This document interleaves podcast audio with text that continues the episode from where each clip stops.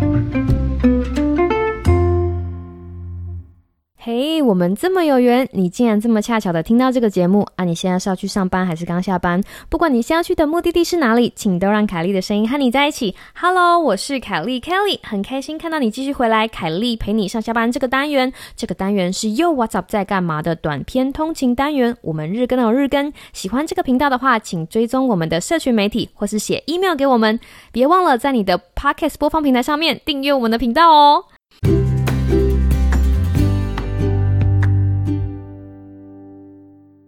Hello，各位听众朋友，大家好啊！又是一个新的礼拜了，不知道你的周末有没有好好休息呢？今天在礼拜一，我们总得要来点特别的，想要跟大家分享的题目是善加利用你的选择过生活，就让我们开始吧。前一阵子，嗯，应该到现在都还有很流行一句话，叫做“小朋友才做选择，我全都要”。那通常呢，这句话或是这样子的迷音使用的情形，是在有两个你都非常喜欢的东西，但是又不知道该怎么做选择的时候，有没有想过，如果今天碰到两个你都哎不是很喜欢的东西，你还会想要全部都要吗？会抛出这样子的议题呢，是因为。我在做企划的时候，突然想到了以前就是教书的一个故事，然后很想要就选择这件事情跟大家聊聊天。来喽！我记得以前呢，我在研究所当讲师的时候，那个时候我们都必须要教正课，就是自己的课，不是当助教，所以学生就会叫我老师。我知道自己教课的缺点就是我长得非常的年轻，这个东西不是炫耀，因为亚洲女生跟其他美国的女生外表整个看起来。就比较年轻一点点。这件事情的好处是，学生可能不了解你的真实年纪，但是它的坏处是我就是长得一副很好欺负的样子。那大家要知道，美国的大学生基本上就是抱怨机器。为什么说他们是抱怨机器呢？因为他们从小到大所有的事情就是教他们怎么抱怨。美国其实是一个非常民主的社会，所以对他们来说，每一个人的权利其实就是全部。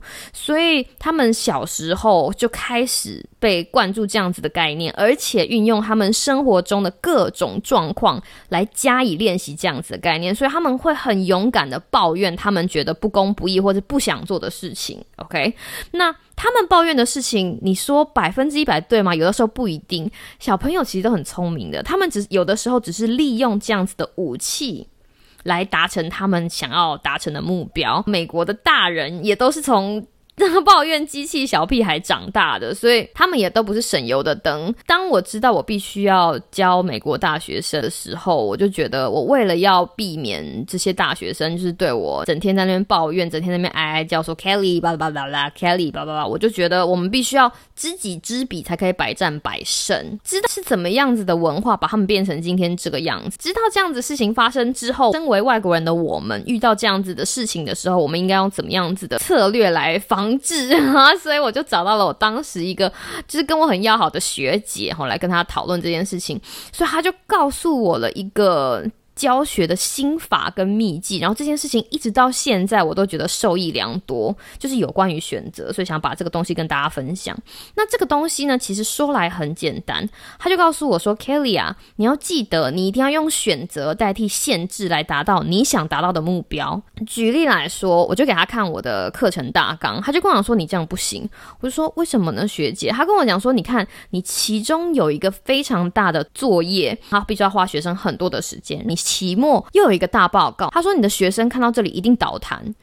虽然你是老师，但他们已经说啊太多了，老师我还有其他课要修。那美国大学生这个很厉害，然后我就说学姐，可是这些东西都是必须的，就是因为我教的是必修课，所以。这些东西都必须要含挂在他们的课程大纲里面，他们才可以习得应该要了解的技能，对吧？这是老师的责任呐。他就说：“Kelly，我不是叫你放弃这件事情，我是要告诉你，让他们做选择。”然后我就说什么意思？他就说：“来哦，我举个例子给你听。你希望他们都完成这两个不同性质的大作业，对不对？”我就说：“对。”他说：“所以你就要给他们选择。那比较简单一点的选择方法是在开学的时候就跟他们讲说。”各位同学，我们有两个大作业。那一个作业呢，非常需要计算。你要知道，你必须要花很多时间做计算。这个东西可能会花到的时间，大概是好比说三个工作天或者四个工作天。那各位同学，还有另外一件事情你要注意的，就是学期末我们还有另外一个报告，就是必须要研读很多文献。你必须要独立作业，你可能要做一点实验，然后最后根据我给你的样板写出一个像样的报告。那这个大概要五个工作天。那老师给你两个日期，第一个日期呢是三月中。第二个日期呢是五月中，你可以选择你想要先交哪一份。好比说，你可以选择三月中的时候交非常需要计算的那份作业，五月中的时候交需要研读很多文献的那份作业，或者是你可以在三月的时候就交必必须要研读很多文献的那份作业，然后在五月中的时候完成非常需要计算的作业。根据你自身的能力，因为。有的人计算对他来说不是问题，他可以一下下就完成了。有些人就是非常习惯阅读很多的文献，老师想要给你们这样子的自由，我把题目啊跟该做什么事情我都先告诉你，让你们评估自己的情况决定。希望你们可以好好运用自己的能力来完成这学期应该要做的作业。那我们一起加油哦！听完对面的美国人学姐讲完，我整个就是。我因为我们在餐厅，我那个时候只是差没有站起来拍手说：“哇，学姐你讲的好厉害哦！”然后他就跟我讲说：“如果你一刚开始告诉学生有两个很大的作业，他们会觉得说我做不到。但是当你告诉他们说：‘诶，你有两个事情要做，然后你有选择’，他们的脑袋会想的事情就是啊，我到底要选择哪一件事情先完成，而不是会先把它变成 yes or no。所以，他其实是用选择的技巧代替限制。”然后达成老师想要达成的目标，那这个是还是幼幼班。然后我学姐就告诉我说，还有另外一个比较进阶的选择方法，但是老师要比较辛苦一点。然后就来来来，赶快告诉我，我愿意。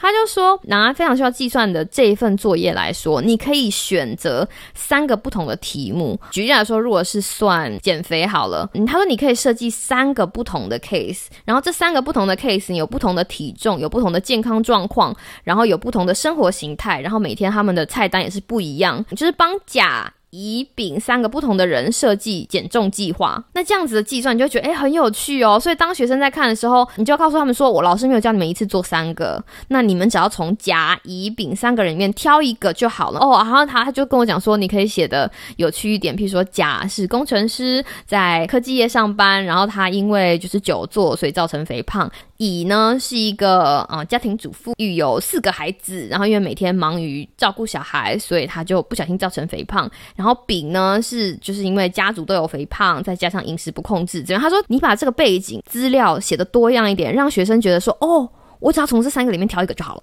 太好了，我其实不用做全部，但是重点是，不管他选择哪一个做的那个报告，都会涵盖到他应该要学会的所有技能。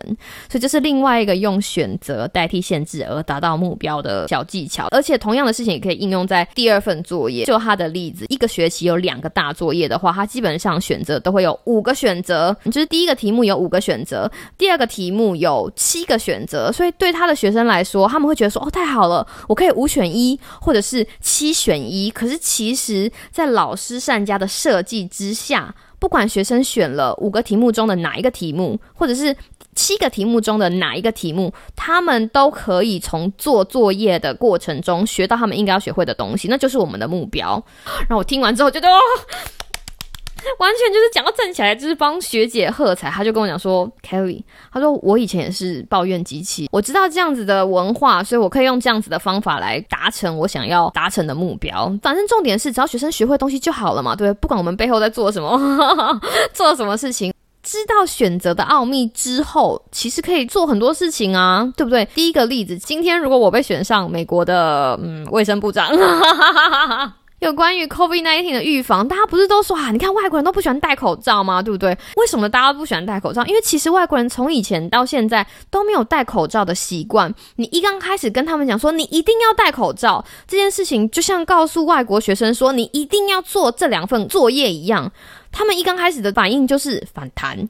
就是我不要。两岁的小孩不是就不要，什么东西都不要，我不要，我不要。如果我是美国卫生部长的话呢，我就会跟大家讲说，呃，现在 COVID-19 非常的严重，大家出门一定要在你的脸上盖一点东西，但是你有两个选择，我就会跟外国人讲说，好，我现在给你两个选择，第一个你可以选择戴口罩，对，不管是外科口罩、医用口罩，或者是布口罩，或者是搭配时尚的面罩，只要把你的鼻子跟嘴巴都遮起来就好。你可以搭搭配那种很时尚的，就是那种你知道牛仔用的，或者是神秘面纱的那种时尚杂志会有的。然后呢，再花一点点钱做行销，让一些时尚业或者是一些 model 或者好莱坞明星穿搭出来时尚面罩，让大家看，他们就觉得说，我其实还有选择，我并不一定只能戴不习惯的口罩。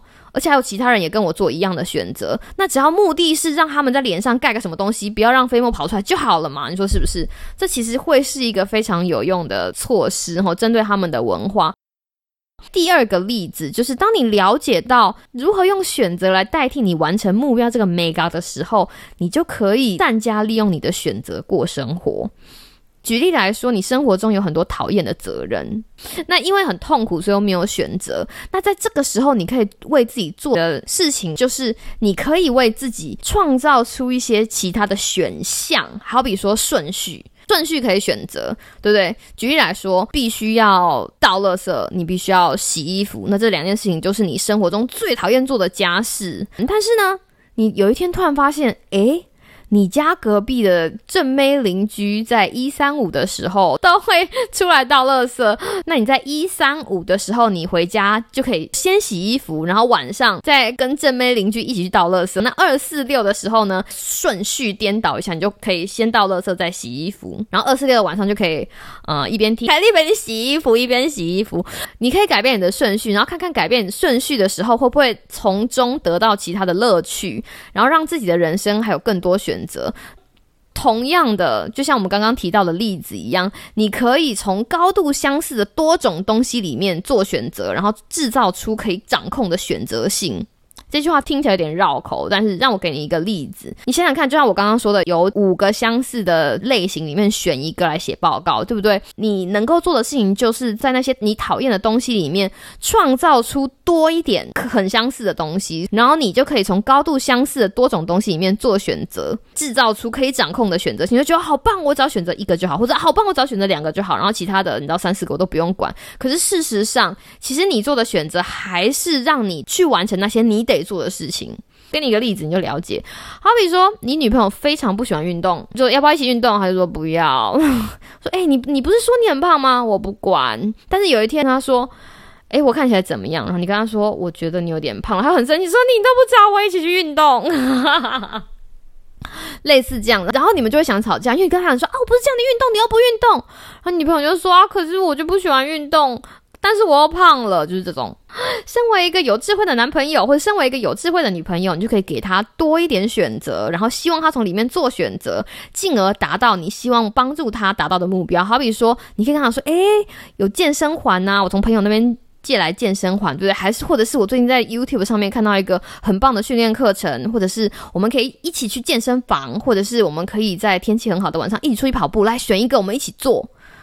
这个时候。”希望啦，希望他可以把关注的重点从运动 yes or no 到。哦，我有五种运动选项，然后选一个，最后呢，就是让他达到健康的目的啊，或者是减重的目的。应该说，这是一个心理上面的小技巧。你借由做选择的这个过程，你心情很愉快，因为你觉得你可以避掉一些你不喜欢的选择。可是其实你还是选择了该选择的事情，或者是吃饭，有没有要跟女朋友一起吃饭，也是一件很麻烦的事情。吃面好吗？随便。吃饭好吗？随便。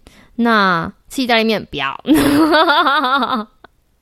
所以这个时候，如果你可以把问题延展成中式、西式、意式、法式、夜市，然后让他挑一个，然后再从比如说夜市，然后再列出几个，让他做多选题，而不是是非题。这就是今天节目的重点，希望大家能够了解选择背后的奥义，并且让选择成为你生活里的最佳催化剂。我是凯莉，希望你有个美好的今天跟明天。那我们明天再见喽，拜拜。